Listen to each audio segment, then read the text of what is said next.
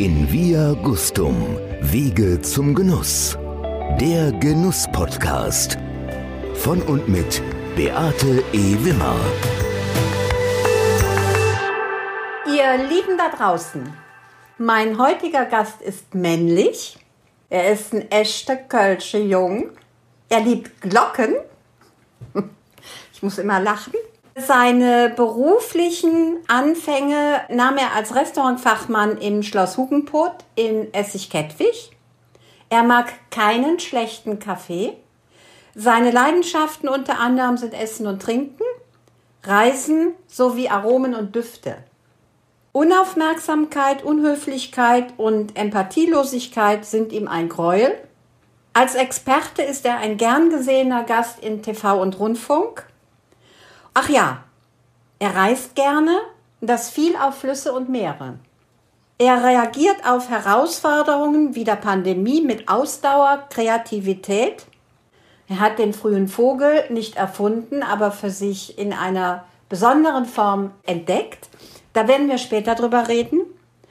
Und er ist der erste Café-Sommelier Deutschlands Europas, das wird er uns auch gleich sagen. Ach ja, und ich habe ja ganz viel über ihn lesen können. Er hat Schuhgröße 44. Ich begrüße ganz herzlich Michael Gliss, den Kaffeeexperten Deutschlands und möglicherweise Österreichs. Hallo Michael. Hallo liebe Beate, das freut mich selten, eine so charmante und lustige Intro gehört. Vielen, vielen Dank, dass ich bei dir sein darf. Ja, gerne, gerne. Schön, dass du hier bist und dass es ja nun geklappt hat und auch nach anfänglichen technischen Problemen manch einer, der jetzt zuhören wird, sagt, okay, das erinnert mich doch ein wenig. Auch an den frühen Vogel. Michael, bevor wir jetzt loslegen und ins Gespräch gehen, und ich bin mir sicher in ein sehr interessantes Gespräch, Fünf Fragen, damit die Menschen da draußen ein wenig ein Gefühl bekommen für dich und ich bitte dich ganz herzlich, die kurz und knackig zu beantworten. Ich bin ein Mensch, der ganz viel Spaß an Genuss an Menschen und an der Welt hat. Wenn ich in mein Glas schaue, weil du trinkst ja auch gerne Wein, sehe ich häufig ein halb volles Glas. Wenn ich auf meinen Teller schaue, auf deinen Teller, sehe ich häufig? Eieiei. Kurze Antwort. Mensch, ganz viele Sachen. Also, wenn ich auf meinen Teller sehe, in der Regel ganz, ganz häufig zum Glück im meisten Teil der Fälle köstliche, leckere Sachen, wie der Kölner sagen würde. Sachen, die mir Spaß machen, die mir Freude machen. Ja. Wenn ich in meine Kaffeetasse schaue, sehe ich ganz häufig schwarzen Kaffee. Da ich ein großer Freund des schwarzen, puren, unbeeinflussten Kaffees bin. Sehr gut. Auf meiner Bucketlist steht noch? Also auf meiner persönlichen Bucketlist stehen, stehen tatsächlich wirklich zwei Sachen. Das habe ich gestern Nacht, die habe ich wirklich die letzte draufgeschrieben. Ich möchte dieses Jahr, und zwar kurzzeitig, in, innerhalb der nächsten Wochen, ist eigentlich mein Wunsch, wenn es irgendwie geht, ich möchte in eine Kühlkammer ich weiß gar nicht, wie die Dinger richtig heißen. Ich möchte in so eine Eiskammer. Es gibt so Kammern mit so minus, minus, weiß ich nicht, 150 Grad, minus 150, nee, minus 150 Grad ist da klirrig. Ich glaube, minus 75 bis minus 85 Grad ist das. Das ist ein Wunsch, den ich auf jeden Fall habe. Das, das, ich möchte diese Erfahrung mal machen. Ich bin ein großer Arktis und Antarktis-Fan und ich möchte diese Kälte mal so diese Therapievariante kennenlernen. Und ich möchte wieder einsteigen in eine meiner Lieblingssprachen. Ich möchte Spanisch wieder richtig reinkommen. Und ich habe einen Riesenwunsch, aber ob ich den schaffe, das weiß ich nicht, weil den hatte ich letztes Jahr auch schon ganz klar oben drauf. Ich möchte ein Instrument, ich möchte wieder mit einem Instrument anfangen, das zu lernen. Ich bin mir sicher, dass du das mit deiner Ausdauer und deiner Konsequenz schaffen wirst.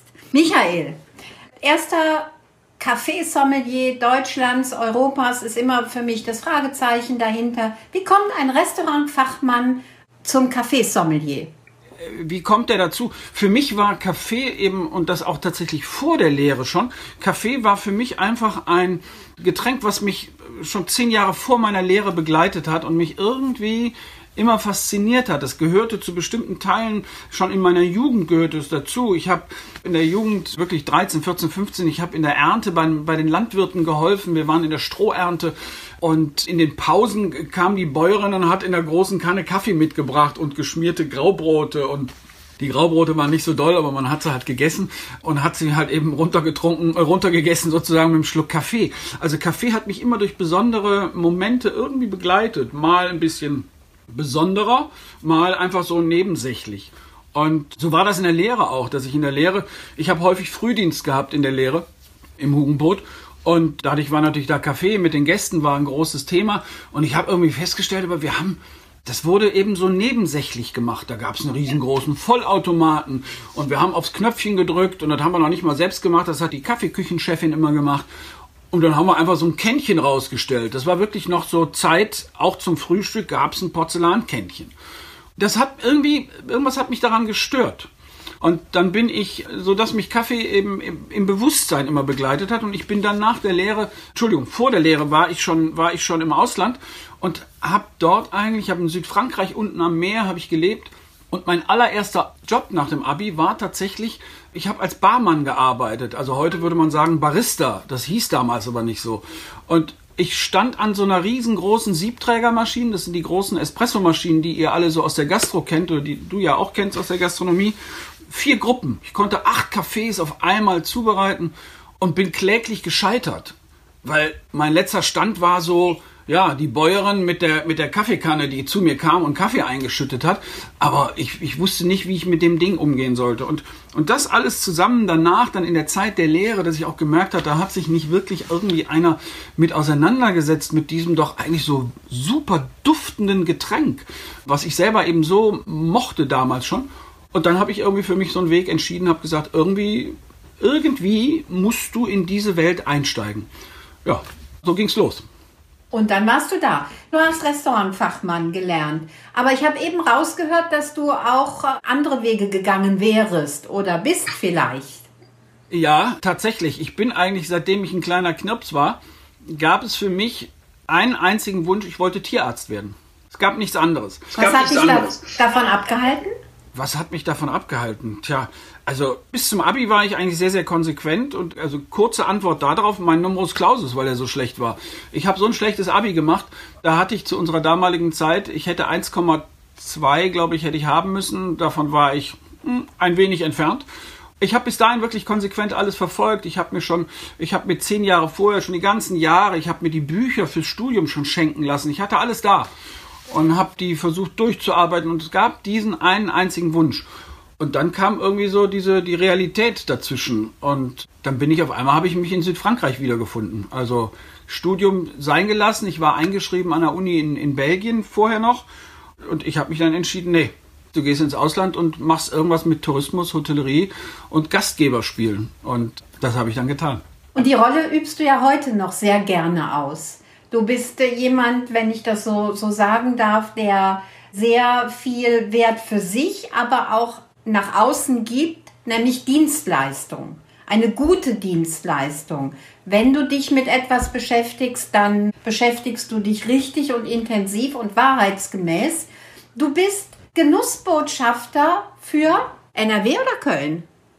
Witzigerweise sowohl als auch. Ich bin touristischer Botschafter für Nordrhein-Westfalen, habe das damals mit initiiert, diese Idee der Gesichter für das Land Nordrhein-Westfalen, bin auch Sprecher der Genussbotschafter und bin, das nennt sich in Köln, nennt sich ein bisschen anders. Also ich bin es offiziell sowieso, weil ich in Köln sitze, deswegen bin ich es auch für Köln. Aber Köln Tourismus selber hat auch nochmal den sogenannten Culinary Ambassador einfach ins Englische übertragen und dort aber gleiche Aufgaben eben mit unserem Genussthema, mit der Kulinarik stehe ich als ein Gesicht für, für das Land und für die Stadt Köln. Das heißt im Klartext, was habe ich von dem Culinary Ambassador Michael Gliss zu erwarten, wenn ich jetzt als Tourist von Österreich komme? Komme ich dann zu dir hin und sage, lieber Herr Gliss, was kann ich hier erleben? Na, das, wie du es gerade beschreibst, das ist so eine Fortführung, die hätten wir uns immer gerne mal gewünscht. auch vom Tourist Office. Das wäre sicherlich auch eine der Varianten, die möglich ist. Nein, wir sind ja Ehrenamtler und wir sind die, wir werden online, offline werden wir eingesetzt, wenn es so um das Repräsentieren der Stadt geht. Also wenn es besondere Aktionen gibt, kommunikative PR-Aktionen, dann sind wir hin und wieder mal mit dabei. Es gab so ein Schwerpunktjahr 2018 oder zwei Jahre 2018 bis 2020. Da waren wir auch ausgesuchten Veranstaltungen auch mit dabei. Und genauso ist das auch beim Tourismusverband NRW. Also die begleiten wir jetzt schon weit über zehn Jahre oder ich begleite die schon seit über zehn Jahren. Und da sind wir halt, wir sind auf Messen, auf Veranstaltungen. Wir dürfen zum Beispiel zum Nationalfeiertag haben wir mehrmals jetzt schon begleitet. Wir waren in Polen, wir waren in den Niederlanden und waren dann als ehrenamtliche Repräsentanten zusammen mit dem Botschafter, mit den Politikern, sind wir diejenigen, die dann da in diesem geschäftlichen Umfeld mit eben ein Gesicht geben wollen, der Stadt, dem Land. Und deswegen, das ist so eine Anregung, wie du es gerade gesagt hattest, da ist noch viel Luft nach oben. Ja, ist natürlich jetzt gerade zu Corona-Zeiten eine große Katastrophe. Und bevor wir jetzt mal zum Herzstück dieser Sendung kommen, nämlich zum Kaffee, möchte ich auch da noch mal drauf kommen. Du machst jeden Morgen bis auf den Januar, da hast du dir verdienterweise auch mal eine partielle Auszeit genommen, nämlich du bist jetzt, glaube ich, Freitag, Samstag im frühen Vogel.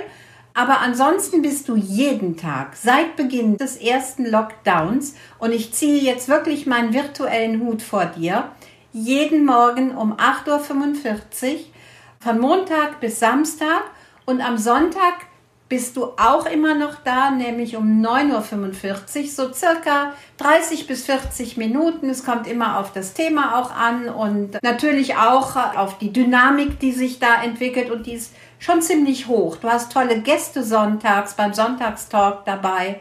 Ja, was hat dich bewogen? Wie hast du angefangen? Du hast das wunderbar gerade so zusammengefasst. Ich habe zu Beginn der Corona-Krise es gibt einen Menschen, eigentlich gibt es einen Menschen, René Calobius. René Calobius, ein wunderbarer Genussmensch, Rheinländer, der seit Jahren jetzt in der Toskana lebt und dort ein tolles Olivenöl mit seiner Frau Gila Neufend produziert. Übrigens hatten sie gestern fünfjährigen Hochzeitstag. Den habe ich im Februar, März, habe ich ihn immer wieder gesehen dass der ein Video live geschaltet hat. Ich habe das irgendwie mit den Live-Videos auf Facebook nie so richtig kapiert eigentlich, warum machen die das da alle. Und es war irgendwie nie so mein Ding, ganz ehrlich sogar, obwohl ich Kamera und bewegte Bilder immer toll finde. Na, jedenfalls in René habe ich gesehen und dann ging der echte Lockdown los, der ja eben drastisch auch, auch für, für, für uns, für unsere Branchen war, mit Absage der ITB in Berlin. Und dann habe ich gedacht, Mensch, was der René da macht, um seine Menschen zu erreichen, das kannst du doch auch, auch mal ausprobieren. Und dann habe ich das so aber so hemdsärmlich gemacht. Ich bin, ich weiß das noch, das war wirklich eben in dieser kalten Jahreszeit noch. Ich bin bei uns in den Garten raus, habe mir eine dicke Jacke angezogen, Schal um und habe irgendwie das Handy, ich habe das Handy so vor mich gehalten, so hoch gehalten, am Anfang sogar noch ohne Stativ und habe einfach da zwei Minuten, drei Minuten irgendwie reingequasselt und habe gesagt, hallo, ich bin noch da. Einfach nur gesagt, ich bin da und habe ein bisschen geredet. Wirklich, ich dachte auch, nee, länger als zwei, drei Minuten darfst du nicht.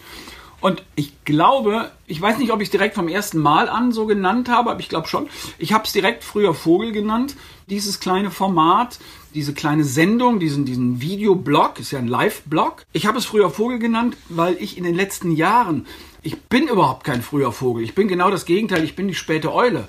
Aber ich musste ganz häufig eben auf Reisen, ich muss teilweise um drei oder vier aufstehen und stehe dann irgendwo an irgendeinem fürchterlichen, hässlichen, kalten Bahnhof oder muss mich selber ins Auto setzen. So war das in den letzten Jahren immer. Und dann habe ich immer mit Hashtag früher Vogel und hier ist schon wieder der frühe Vogel Postings gemacht im Social Media, Facebook, Instagram, Twitter. Und dann habe ich das Ding einfach früher Vogel genannt und habe gedacht, wann machst du das? Hab geguckt, wann der René das gemacht hat. Der René hat das irgendwie mittags und abends und dachte ich, nee, das ist irgendwie, nee, da kommst du nicht in den Rhythmus. Und habe gedacht, ich quäle mich, ich mache das wirklich früher morgen. Also 8.45 Uhr ist ja jetzt nicht wirklich der frühe Vogel. Ja, doch, mittlerweile für mich dann schon, weil du musst ja früh aufstehen. Und deswegen habe ich mir das so ausgedacht. Ich habe gesagt, 8.45 Uhr bin ich da. Das ist für manche Menschen so vorm Frühstück, für andere ist es im Frühstück, für andere, die sitzen schon am Schreibtisch. Und ich mache einen frühen Vogel und ich verkürze uns allen ein wenig die Zeit und versuche Themen auch zu finden, auf die wir alle Spaß haben, an denen wir alle Spaß haben. Ja, und so hat sich's entwickelt. Der frühe Vogel von drei Minuten und du hast es eben gut zusammengefasst. Heute sind es, ist es 8.45 Uhr bis 9.15 Uhr in der Regel, versuche ich das einzuhalten. Ja, der Sonntagstalk im frühen Vogel, der jetzt auch wieder einsteigen wird demnächst, das macht einfach totalen Spaß. Ich freue mich da auf einen Gast, einen weiblichen Gast, den ich hoffentlich dann bald begrüßen darf. Michael, lass uns mal zum Kaffee kommen. Dein ganz Gerne. großes Thema. Du hast in der St. Apernstraße in Köln hast du auch ein Café Kontor. Ich selber beziehe sehr, sehr gerne von euch unterschiedliche Kaffeesorten. Ich bin eben auch jemand, der den noch richtig gut zubereitet, also Bohnen frisch mahlen, in eine Siebträgermaschine und, und, und. Also perfekt. Für mich perfekt jedenfalls. Es gab ja eine Weile Kaffee, du hast eben gesagt, ich habe als Kind schon Kaffee getrunken. Das war ja nicht üblich, weil ich kann mich noch an dieses Lied erinnern, C-A-F-F-E-E, trink nicht so viel Kaffee. Kaffee trinken ist heute wieder in. Kaffee trinken ist heute wieder, ja, man zelebriert es auch mehr als früher. Ich glaube, dass das zu Lasten möglicherweise auch der normalen Kaffeemaschine, einfach Kaffee, Filter rein, Kaffee rein, Wasser drauf, etc. pp. Das wurde ja zu Melita Benz Zeiten noch ein Stückchen weit anders auch zelebriert. Was spielt Kaffee für eine Rolle heute in unserer Gesellschaft? Kaffee hat uns in Anführungsstrichen eigentlich auch die gesamten letzten 70 Jahre begleitet. Es hat sich verändert, dass Kaffee, wenn man das ganz kurz zusammenfasst, Kaffee ist zu einem Lifestyle-Thema geworden. Und das war vor 20 Jahren, vor 30 Jahren überhaupt nicht. Wenn ich eben an meine Hugenpo-Zeiten denke, Mitte, Ende der 80er Jahre, da war Kaffee noch das Ömi-Getränk. Da war Kaffee noch so, Kaffee war uncool. Kaffee war, was du gerade gesagt hattest, Kaffee war so ein bisschen Filterkaffee mit Büchsenmilch. Kaffee war vor allen Dingen eben Filterkaffee, ganz genau. Das war es eigentlich. Und das war so für die, für die Jugend, für die jungen Erwachsenen, war Kaffee nur piefig. Kaffee stand eigentlich eher so für die spießige Zeit der Eltern und Großeltern. Und es hat so, man kann es nicht an einem Punkt festmachen. Es hat irgendwann so einen Klick gegeben, dass Kaffee wieder übernommen wurde, wieder, ja, wieder oder zum ersten Mal übernommen wurde als Lifestyle-Produkt, also Lifestyle unserer jetzigen Zeit. Und das war so, das begann vielleicht so vor 15, 20 Jahren. Erste Varianten waren vielleicht schon vor 25 Jahren, aber sicherlich nicht in Deutschland. Und Kaffee ist heute einfach, es war immer ein wichtiger Bestandteil unserer Kultur, aber anders positioniert. Und heute, heute ist es einfach, heute ist es cool, es ist lässig, es steht für ganz, ganz viele Emotionen, positive Emotionen. Und Kaffee ist, was es vor Jahrhunderten auch schon war, ist ein totales Kommunikationsmittel. Ja, also es war ja wirklich, ich habe nachgelesen und wenn ich was Falsches sage, bitte mich durchaus korrigieren, aber ich habe gelesen, dass Kaffee erstmals 900 nach Christus erwähnt wurde. Also die Kaffeepflanze kommt ursprünglich aus Äthiopien und wenn man dann über das Osmanische Reich, wahrscheinlich dann nach Europa auch und im 16. Jahrhundert waren dann die ersten Kaffeehäuser in Istanbul erwähnt und da wurden sie dann irgendwann, und da komme ich jetzt wieder auf dein Thema Kommunikation, da wurden sie dann tatsächlich irgendwann, die wurden abgerissen, weil zu viel Kommunikation stattfand und das wollte man verhindern. Kaffee hat diese über 2000 Jahre Geschichte. Kaffee hat diese vor rund 1100 Jahren das erste Mal wirkliche ernsthafte Erwähnungen. Nicht alle taten sich aber immer so leicht damit. Also gerade so, so die Kirche, die Kirche hatte auch so die Schwierigkeiten, was du gerade beschrieben hast. Es waren zu, es, der Kirche war es einfach zu unheimlich, weil die konnte so mit diesem Satansgebräu, Teufelsgetränk aus unchristlichen Gegenden, da konnte die Kirche sich nicht so wirklich anfreunden. Und so hatte Kaffee schon immer eine wechselhafte Geschichte. Das ist vollkommen richtig. Und Kaffee hatte auch diese Geschichte des einfach kirchlichen und weltlichen. Das waren einfach, das, das gehörte noch nicht zusammen. Es ist immer ein Treffpunkt gewesen. Kaffee formte den Treffpunkt mit. Es war einfach ein Getränk. Es ist ein warmes, ein wärmendes Getränk darf man auch denken. Also es gab in den früheren Jahrhunderten, es gab keine Zentralheizung. Das tat den Menschen auch gut. Das war einfach ein, eine, eine, eine warme Tasse, an der man sich festhalten konnte, ein warmes Getränk, was von innen her auch wärmte. Und so war es halt dann, es wurde zum Treffpunkt für die Literaten, wenn wir jetzt den Sprung machen in die K&K-Zeit, also in, in Wien, in der Monarchiezeit da begann es eigentlich dann auch, dass sich wirklich Literaten dort trafen, dass Bücher, Romane dort verfasst wurden, dass Artikel, dass Zeitungen dort entstanden. Also Kaffee hat ganz, ganz viel die Zeit immer mit beeinflusst, dieses kleine Genussmittel. Nun ist Kaffee ja ähnlich wie die Schokolade, die Kakaobohne. Das ist ja nicht wirklich eine Frucht, sondern es ist ja der Samen. Erzähl uns doch mal, wo holst du und warum holst du deine ausgesuchten Kaffeesorten woher? Also das, das Spannende ist ja, dass wir beim Kaffee, sobald wir uns auf die in Anführungsstrichen Suche nach dem Kaffee machen, begeben wir uns auf eine weltweite Reise.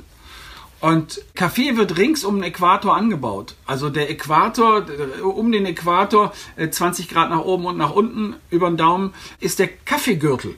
So, und theoretisch kann man einfach sagen, ich setze mich jetzt einfach mal irgendwo in irgendein Land und rings um den Äquator und dann gucke ich mir mal da die Gegenden an und versuche da mal Partner zu finden.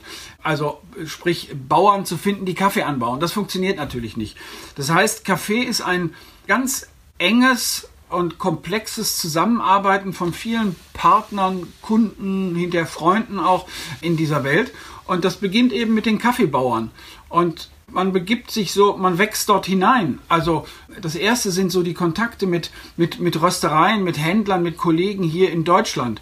Über die habe ich eben auch die ersten Schritte so in die Kaffeewelt gemacht und durfte, durfte das erste Mal eben auch weitere Menschen dann schon wieder kennenlernen, so wie man sich ein Netzwerk aufbaut. Und so ist es halt heute so, dadurch, dass Kaffee eben nun mal nicht um die Ecke hier von Köln in der Rheinischen Bucht angebaut wird, sondern eben ein paar tausend Kilometer entfernt, man hat seine Standorte, man hat seine Partner weltweit, mit denen man zusammenarbeitet. Bei uns ist das so, das hat sich von vornherein bei uns so eigentlich diskussionslos ergeben. Wir arbeiten ohne Zwischenhändler, wir arbeiten direkt aus dem Ursprung, wie es heißt, mit Partnern hier aus Deutschland. Und das ist das, wir haben ein, ein wunderbares Zusammenarbeiten mit Menschen aus der Kaffeewelt, die teilweise in der dritten, vierten Generation in der Welt unterwegs sind, in der Kaffeewelt.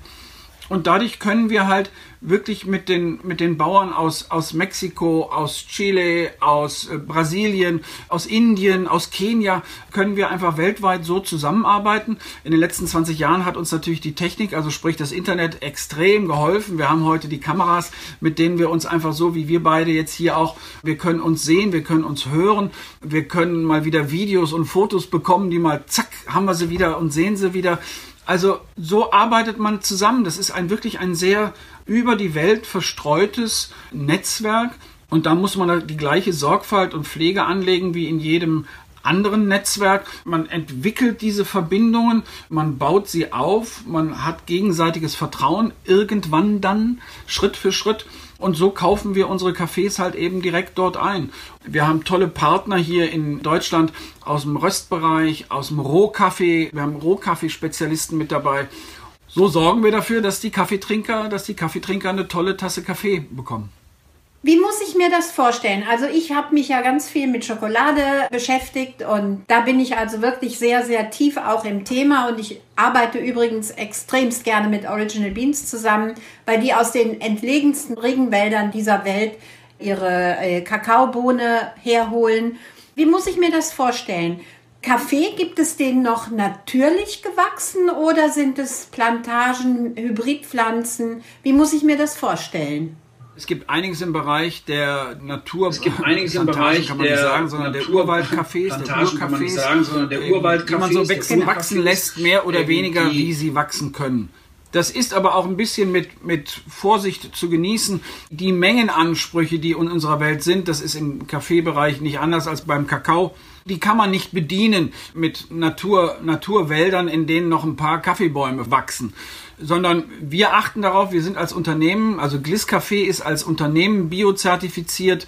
Wir handeln ausschließlich biozertifizierte Cafés. Wir können auch konventionell, wenn wir konventionell arbeiten, dann sind das halt Plantagen, die einfach auch nicht die Organisationsstrukturen haben, um sich zertifizieren zu lassen, die aber nur nach vollkommen natürlichen Grundsätzen arbeiten ähm, und wo wir zu hundertprozentig von vor Ort einfach auch wissen, Dort wird eben keine Chemie eingesetzt, dort werden keine Pestizide, Insektizide, Herbizide eingesetzt. Also die Böden nicht belastet, sondern Ganz ich höre genau. ganz viel jetzt Nachhaltigkeit, Ursprünglichkeit, Fairtrade heraus.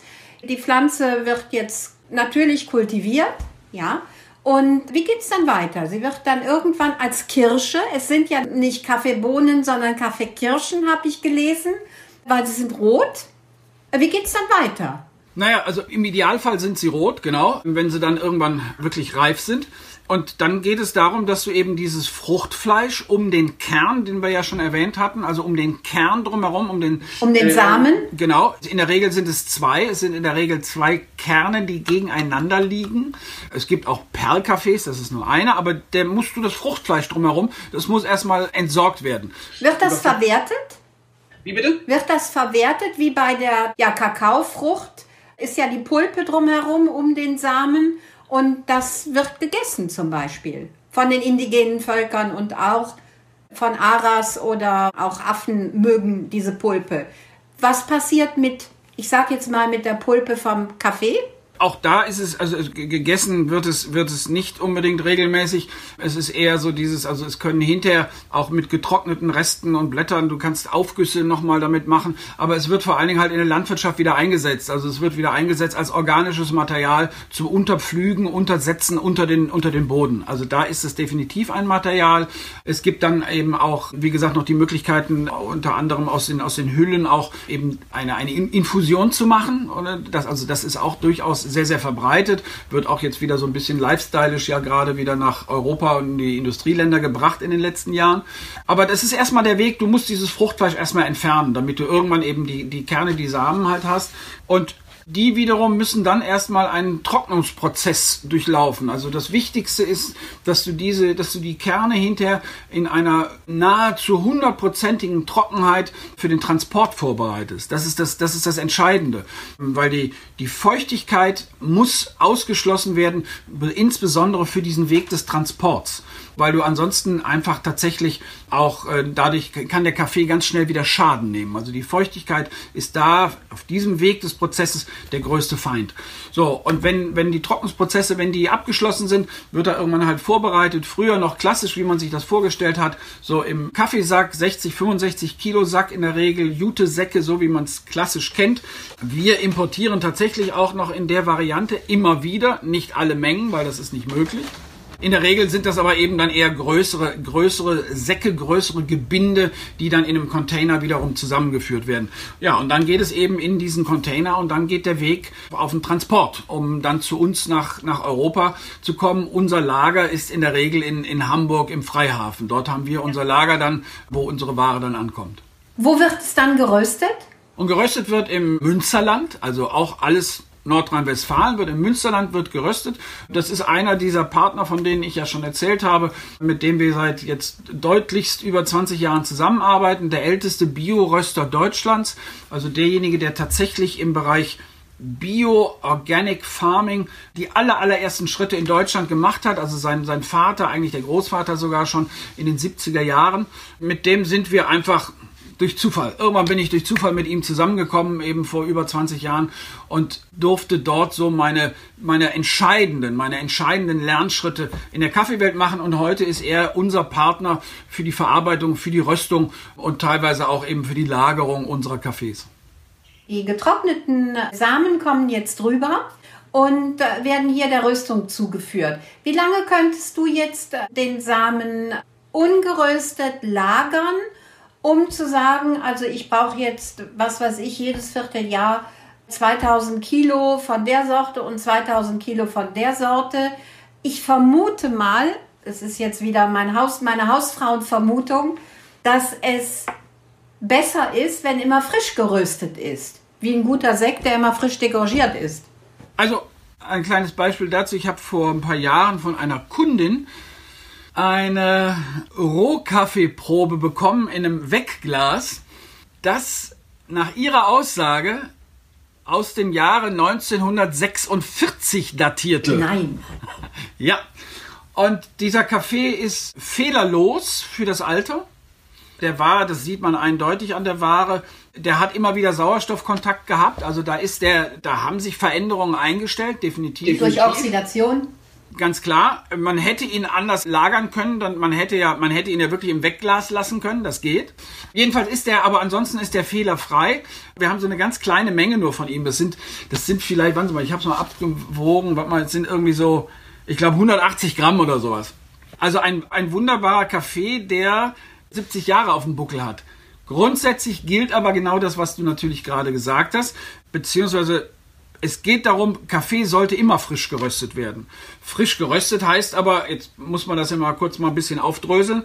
Der Kaffee, den ich röste, sollte ein frischer, ein qualitativ frischer Kaffee sein und ich sollte ihn dann möglichst auch frisch hinterher trinken, also nach einer gewissen Ruhezeit. Entscheidend ist aber eher, er braucht eine Lagerzeit auch als Rohkaffee. Er muss eigentlich auch erstmal dort nach der Verarbeitung, da hat er ja den Transport hinter sich oder vor sich und dann muss er erstmal eine gewisse Zeit auch ruhen. Er kann dann, wenn er ankommt bei uns in der Rösterei, dann kann er verarbeitet werden. Da ist er ja schon ein paar Wochen unterwegs, was sich dann mittlerweile dann durchaus zu zwei, drei, vielleicht auch noch mehr Monaten aufaddiert hat. Und dann ist grundsätzlich Rohkaffee aber über Jahre lagerbar. Deswegen habe ich gerade die Geschichte von dem 1946er gebracht. Aber Rohkaffee ist unter idealen, also kühlen, trockenen Lagerbedingungen ist der durchaus, der kann drei Jahre, vier Jahre, fünf Jahre kann der lagern, aber der arbeitet wie ein, wie ein Olivenöl, wie ein, natürlich selbstverständlich, wie ein Wein. Er arbeitet, er verändert sich in der Zeit. Auch dieser Rohkaffee und man muss das dann eben wieder so ein bisschen abwägen. Wo ist meine Zielgruppe? Und da muss man auch sagen, sind wir überhaupt so weit, dass der klassische Kaffeetrinker will der unbedingt jetzt schon die Unterscheidung zwischen gelagerten und nicht gelagerten Kaffee haben? Also das ist ein bisschen freakig, ein bisschen nerdig, aber grundsätzlich vom Produkt her ist das einfach so. Der Rohkaffee ist lagerfähig. Er sollte aber eben dann halt nach, auch dann wieder nach der Röstung, nach so einer gewissen Lagerzeit nach dem Rösten, sollte er dann abgefüllt sein. Und in der Regel wird er ja in Ventilbeutel abgefüllt und man, man packt da wieder nochmal so ein MHD drauf. Aber auch da gilt für mich immer, Kaffee ist ein frisches Produkt. Also Kaffee lebt davon, dass ich ihn so in den nächsten vier bis acht Wochen, dass ich ihn trinke. Davon lebt er einfach. Wenn er im Ventilbeutel ist, wird er nicht schlecht. Der Ventilbeutel sorgt ja dafür, dass kein Sauerstoff rein kann, aber dass die Gase nach der Röstung raus können, sonst wird der Beutel platzen. Das Ausgasen. Aber so sollte ich ihn kaufen. Ich sollte ihn so kaufen wie ein frisches Brötchen. Da gilt ja genau das Gleiche. Michael, was passiert mit der rohen, mit dem rohen Samen, mit der rohen Bohne während der Röstung? Ich frage deshalb, weil ich ja nun den, aus dem Wein komme und ja, ich weiß, was mit Reinzuchthäfen und Spontanvergärung passiert, was mit Holzausbau oder, oder Stahltank passiert, mit der Traube. Was passiert mit der Bohne während der Röstung und warum ist das immer so unterschiedlich im Geschmack? Naja, also einer der Unterschiede, die wir zum Wein haben, ist der, wir haben ja auch nochmal ganz, ganz starken Einfluss, wenn du als Kaffeetrinkerin dir den Kaffee zubereitest. Das ist der Unterschied zum Wein. Das haben wir im Wein nicht. Wenn wir den Wein öffnen, wir können das Glas noch auswählen, ja, und die Temperatur, aber das war's. So, und deswegen sind die Wahrnehmungen, die Aromawahrnehmungen, die wir als Kaffeetrinker haben, sind von viel mehr beeinflussten Faktoren abhängig, sodass wir eben immer unterschiedliche Aromen haben. Bei der Röstung, der Rohkaffee, erst durch die Röstung erfährt der Rohkaffee überhaupt die Aromaentwicklung. Die Bohne gewinnt an Volumen und verliert an, an Gewicht. Also wir haben diesen, das nennt sich der Röstbrand, der Einbrand. Wir verlieren so um die 18 bis 20 Prozent an Gewicht und wir gewinnen auch ähnliche Größenordnung 20 22, 23 Prozent an Volumen. Und bei dieser Reaktion, bei diesen Prozessen, bei diesen Prozessen, dort entstehen erst das, was wir hinterher als Kaffeearoma, als Duft, als umgangssprachlich als Geschmack bezeichnen. Erst durch die eine der großen bekannten Reaktionen, die Maillard-Reaktion, nichts anderes als das Toastbrot, was ich in den Toaster stecke. Auch das, ist die gleiche Reaktion, chemische und thermische Reaktion. Die sorgt dafür, dass die Aromen entdeckt werden können, dass sie von uns wahrgenommen werden können auf den, auf den Rezeptoren. Und es sorgt dafür, das ist ein ganz wichtiger Punkt in diesem Prozess, die Säuren des Kaffees werden abgebaut durch die Röstung. Was ja wichtig ist. Ich bin magenempfindsam.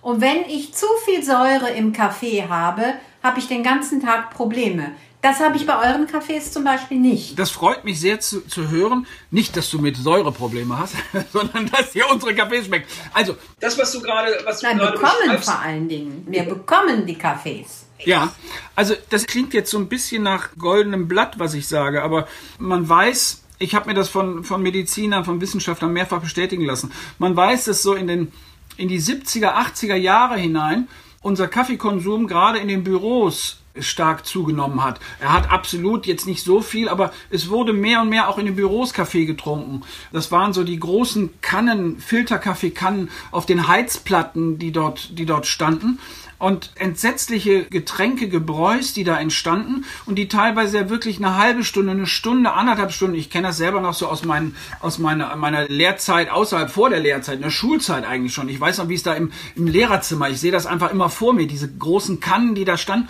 Und dadurch weiß man heute, dass in dieser Zeit ganz, ganz viele Magenherausforderungen bis zu Gastritis dort entstanden sind, nicht zuletzt zurückzuführen tatsächlich auf den Kaffeekonsum. Und der Säureabbau ist total wichtig. Und zwar der Säureabbau und gleichzeitig auch der Säureausgleich. Kaffee hat ganz viele positive Säurebestandteile, Aromasäuren, Geschmackssäuren. Das ist jetzt nicht tatsächlicher Fachbegriff, aber der, der beschreibt das eigentlich ganz gut. Säuren, die auch Frische in den Kaffee hineinbringen, die das Aroma unterstützen, die sollen im richtigen Gleichgewicht einfach dann auftauchen und das schafft man über die Röstung. Die unter anderem die Chlorogensäuren werden, werden gedrückt, die werden abgebaut das will man erreichen und gleichzeitig will man insgesamt so einen guten Ausgleich haben, um auch die Aromen zu entwickeln. Und das passiert bei der Röstung. Also der Rohkaffee, der grüne Rohkaffee, der ist so hart, da kannst du dir die Blompen dran ausbeißen. Der hat null zu tun vom Aroma mit dem, was wir im Kaffee wahrnehmen. Und er ist die Grundlage, um durch den Vorgang, durch den Prozess des Röstens Aroma zu entwickeln. Aber es ist ja wie beim Wein auch. Das heißt, in den Ländern werden die Aromenvorstufen gebildet.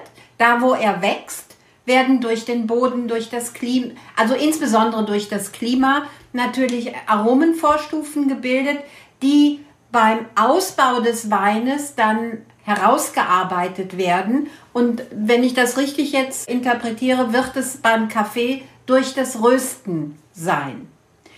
Unterschied zwischen einem normalen Kaffee, den ich jeden Tag trinke und auch als große Tasse trinke, zum Espresso. Ist das auf die Röstung zurückzuführen oder worauf ist das zurückzuführen? Ja, also der Unterschied zwischen Espresso und Filterkaffee und den anderen Zubereitungsarten kommt nicht durch eine besondere Pflanze, durch eine besondere Kaffeepflanze, sondern in der Regel ist es einfach, sind es zwei Schritte. Es sind bestimmte, bestimmte Pflanzen, bestimmte Bäume, bestimmte Bohnen, die sich zum Beispiel für eine Espresso-Röstung eignen, um dann in einer Espresso-Röstung das richtige Getränk zu ergeben. Espresso ist grundsätzlich eine, es ist eine, eine Kaffeebohne wie alle anderen auch. Es gibt bestimmte Herkünfte in bestimmten Plantagen, die man dafür entdecken kann und sagen kann, ja, mit denen funktioniert das.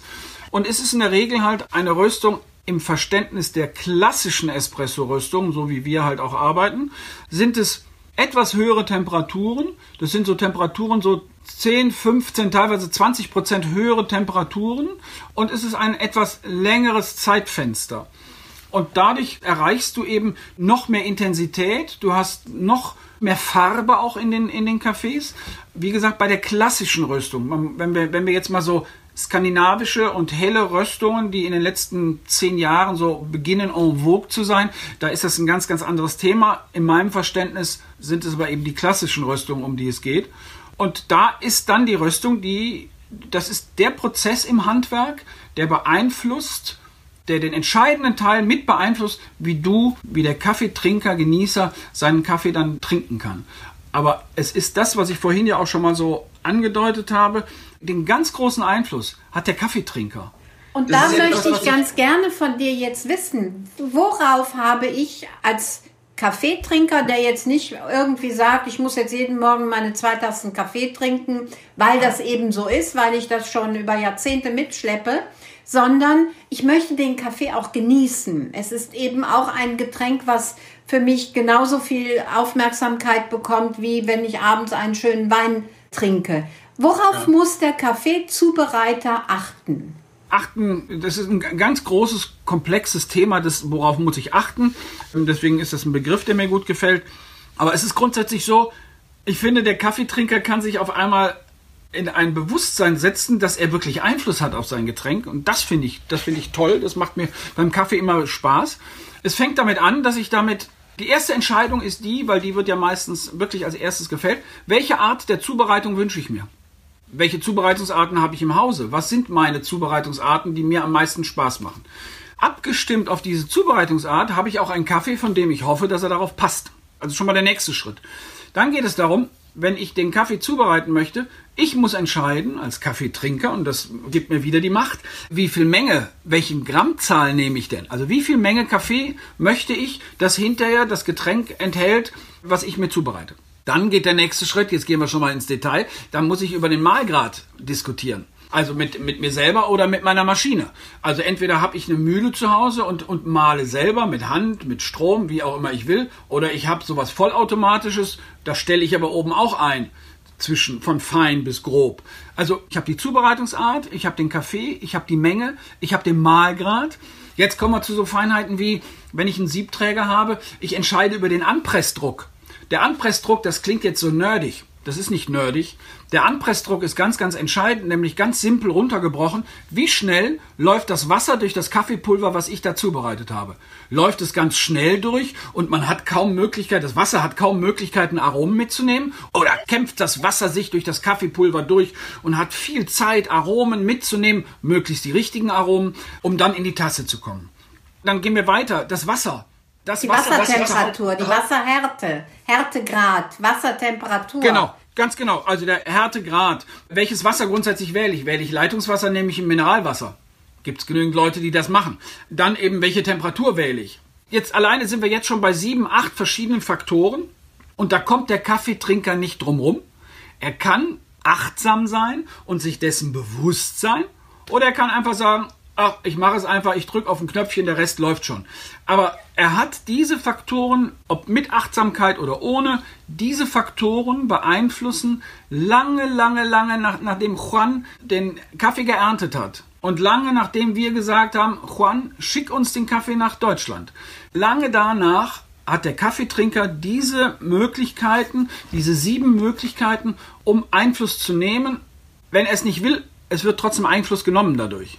Und das ist der Unterschied halt zum Wein. Ich komme selber nun mal einfach durch meine Herkunft von der Ausbildung auch. Ich komme aus dem Wein und ich fand das faszinierend, als ich so den Sprung in die Tiefe des Cafés gemacht habe, wie viel mehr Faktoren wir da noch haben. Jetzt wertfrei. Es sind einfach noch mal ein paar Faktoren mehr, die wir auf einmal, die der Genießer auf einmal in die Hand bekommt. Das hält für mich das Thema immer spannend.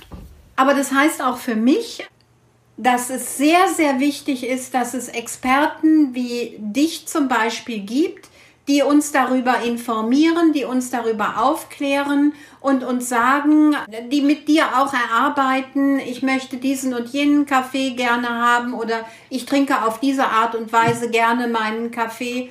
Ganz, ganz wichtig. Du gibst auch Kurse? Ja. Wunderbar. Wo finden wir die? Ja, das Thema Glisscafé und, und ich, wir geben Kurse. Wir haben damit sehr früh angefangen. Wir haben eigentlich damit schon angefangen, Ende der 90er, sind dann richtig Anfang der 2000er eingestiegen. Ja, das, in das Thema, unsere Leidenschaft weiterzugeben. Und wir haben festgestellt, das Entscheidende ist, um etwas zu bewegen, um es weit, wir müssen den Kaffeetrinker erreichen. Und deswegen war uns als Glisscafé, es war uns immer wichtig, dass ich, ich habe immer versucht, Partner zu finden. Also Partner sind für mich Porzellanhersteller, Kaffeemaschinenhersteller, Espresso, Siebträger, Accessoires für, den, für, für die Kulinarik, also alle, die irgendwie mit dem Genuss zu tun haben, um zu sagen, hey, ihr habt doch bestimmt auch alle Spaß daran, dass wir den Kaffeetrinker erreichen. Ähm, lasst uns mal Kurse geben. Hat am Anfang so gut wie keiner verstanden, als ich gesagt habe, ich will ein Kaffeeseminar machen. Da haben die alle gesagt, wir wissen, was Kaffee ist, wir wissen, was ein Seminar ist, aber was willst du denn da beibringen? Und das hat sich sehr, sehr gut entwickelt und die erste, das war wirklich damals eine lustige Geschichte. Wir haben 2001 unseren kleinen Schauraum in Köln eröffnet, das ist also Einzelhandelsgeschäft und Schauraum in Köln in der Innenstadt. Und wir wollten einfach natürlich auch ein bisschen sagen, was wir da machen und haben unter anderem eine große, wie so eine Schultafel vor den Laden gestellt. Und da habe ich draufgeschrieben, Kaffeeseminar, Datum, Uhrzeit und habe gedacht, mal gucken, was passiert. Und wir haben festgestellt, die Leute sind, sind noch nie so viele Leute vor unserem Laden stehen geblieben wie in diesen Tagen, weil die alle vor der Tafel blieben und sagten, was zum Teufel machen die in einem Kaffeeseminar? Bis dann irgendwann die damalige Ressortleiterin vom Kölner Stadtanzeiger, von unserer ne, Tageszeitung aus Köln, zu uns in den Laden kam und sagen sie mal, was machen Sie denn da? Die Geschichte wurde dann dazu, natürlich haben wir, ist sie zu uns gekommen, hat am Seminar teilgenommen und sie haben über uns auch berichtet. Und so haben wir wirklich begonnen, einfach den Endverbraucher, den Kaffeegenießer da abzuholen, wo er ist und ihm eben unsere Leidenschaften, alles, was wir als tatsächlich auch relevant für ihn ansehen, einfach ihm mitgeben, damit er noch mehr Spaß am Kaffeetrinken hat. Was ja immer wichtiger auch in unserer Zeit heute ist und deshalb genieße ich auch unsere genussvolle Zeit, dass wir heute sagen, wenn ich ein Produkt, ein Premium-Produkt konsumiere, dann möchte ich auch vom Produzenten, vom Händler, vom Importeur einfach mehr über dieses Produkt wissen. Und dafür stehst du ja auch, dass du immer da bist und aufklärst darüber und sehr viel Wissen transportierst sehr viele unterschiedliche Geschmäcker erreichen kannst. Und ja, bevor wir jetzt zum Ende kommen, wie sehr vermisst du deine Phoenix-Reisen? Die Phoenix-Reisen und die, die Kreuzfahrten mit Phoenix-Reisen Bonn vermisse ich sehr. Die Reisen auf dem Fluss und auf der Hochsee mit der Amadea, MS Amadea, das Traumschiff aus der gleichnamigen ZDF-Serie, fehlt mir wirklich, es fehlt mir total. Ich wusste schon immer, dass ich das sehr mag, aber dass es mir so sehr fehlt, das ist schon sehr schräg. Nee, schräg ist das nicht, aber es ist einfach, ich merke es halt. Ja, wir begleiten, wir dürfen ja seit, wir dürfen seit sechs Jahren, wir gehen jetzt ins sechste Jahr, dürfen wir die Schiffe von Phoenix Reisen begleiten mit unseren Themen rund um Kaffee und Genuss, also Kaffee, Wein, Bier, Schokolade, Öle, also alles, was, was zum Genuss irgendwie dazu, das Kochen mit Gästen, das dürfen wir, das dürfen wir für Phoenix Reisen, dürfen wir an Bord bringen, dürfen Genuss an Bord bringen, umsetzen. Ich darf die ganzen Veranstaltungen moderieren mit großen Kochshows, mit Promi-Köchen, wie ein, ein Björn Freitag, der mit dabei ist zum Beispiel. Und das ist das, worauf ich jetzt setze, dass wir da, dass, dass wir, dass es endlich wieder losgehen kann. Ich habe die große Hoffnung, dass das zweite Halbjahr wird uns, wird uns einen, Schwung, einen Schwung geben. Ich glaube, bis dahin müssen wir noch ein bisschen durch eine sehr, sehr holprige Zeit gehen. Das, da sehe ich keinen Weg dran vorbeigehen. Ich bin absolut optimistisch. Da hinten am Horizont, da wird's hell, würde man an Bord jetzt sagen. Darauf setze ich auf jeden Fall. Ganz zum Schluss, wir haben eben über die unterschiedlichen Arten Kaffee zuzubereiten gesprochen. Wir haben auch über die unterschiedlichen Maschinen gesprochen und da haben wir eine, eine Maschine, die von einem großen Hersteller, für mich ein Hersteller, den ich nicht akzeptiere aufgrund seiner Produkte, der fängt mit einem großen N an. Dadurch hat er leider geschafft, dass diese Kapselmaschinen sehr ins Negative geraten sind. Aber du hast auch da wieder was zu bieten und ich freue mich darauf, wenn ich mit meinem Niesmann und Bischof Wohnmobil wieder unterwegs bin. Ich treffe nämlich ganz viele Kollegen, also Wohnmobilkollegen, die diese Maschine an Bord haben und ich kann ihnen dann endlich mal eine gute Alternative als Kapsel zeigen. Habe ich nämlich hier schon liegen, nämlich eine Holzkapsel. Das heißt, großartig. Ja, das ist, ich freue mich auch riesig. Schön, wie du das gerade gesagt hast, so mit große Firma mit dem großen N. Ohne George hätten die aber auch nicht die Bedeutung heute. ja, wir haben, wir haben vor, vor drei Jahren, habe ich, äh, ne, zweieinhalb Jahren, habe ich ein Team von ganz, ganz jungen Wissenschaftlern kennengelernt, Ingenieure kennengelernt, die eine Kapsel aus nachhaltig verarbeitetem Holz entwickelt haben. Also die Kaffeekapsel aus Holz, nachhaltiger Anbau, ausschließlich aus Süddeutschland. Es gibt da so einen Satz, wir sagen immer aus der Natur in die Natur, weil sie kommt aus der Natur, nur Holz. Es ist so eine Art Spritzguss, also aus Holzbestandteilen, aus Spänen und du kannst sie hinterher auf den Kompost geben. Ja. Natürlicher geht es gar nicht. Mir hat es so viel Spaß gemacht, dass wir eine Chance haben, das jetzt dieses Jahr richtig in den Markt zu bringen unseren Kaffee, also Bio-Kaffee ausschließlich aus dem Ursprung gehandelt, in der Holzkapsel aus der Natur in die Natur. Und so haben dann die, die Millionen von Maschinen mit dem großen N, die es nun mal in Deutschland gibt, haben wir etwas dem entgegenzusetzen, um gegen Aluminium, gegen Plastik, gegen Hunderttausende von Tonnen Müll entgegenzusetzen. Und es ist eine komfortable Art und Weise, Kaffee zuzubereiten. Das ist einfach so. Und hier dann auch noch eine nachhaltige, eine nachhaltige Variante, das zu nutzen. Da freue ich mich sehr drauf, ja. Ihr Lieben da draußen, ich könnte mit Michael Gliss vom Gliss-Kontor in Köln noch ewig reden. Ich glaube, wir haben noch ganz viel zu sagen und ich bin mir sicher, es wird nicht der letzte Podcast mit dir sein oder das letzte Auftreten mit dir sein in der Öffentlichkeit. Ihr seht, wie wichtig es ist, sich an die Experten zu wenden, weil man bekommt eben jetzt zum Thema Holzkapsel ein bisschen ein besseres Gefühl, wenn ich diese Maschine habe und nicht ewig diesen Dreck kaufen will. Ich darf das so sagen, weil das ist meine Überzeugung sondern du bietest eben auch Alternativen und es ist ganz, ganz wichtig, wenn ihr guten Kaffee kaufen wollt, wenn ihr guten Wein kaufen wollt, wenn ihr gute Produkte kaufen wollt. Wir haben tolle Experten in Deutschland. Wendet euch dran. Unter diesem Podcast werdet ihr sämtliche Links bekommen, die ihr braucht, um Michael Gliss zu erreichen. Und dann gibt es noch eine Miss Gliss. Da werden wir, ich glaube, die werde ich auch mal in den Podcast holen. Sie hat auch ganz viel zu sagen. Es ist nämlich die passende Frau an der Seite dieses äh, wirklich bemerkenswerten Mannes mit seinem bemerkenswerten Wissen. Michael, vielen, vielen Dank, dass du da warst. Ich freue mich auf ein nächstes Mal mit dir und auf dass wir immer guten Kaffee trinken. Vielen, vielen Dank, liebe Beate. Es war mir eine große Freude und Ehre, dass ich hier mit dabei sein darf. Hat, durfte, hat sehr viel Spaß gemacht und ja, danke. Ich freue mich auf die Fortsetzung. Danke.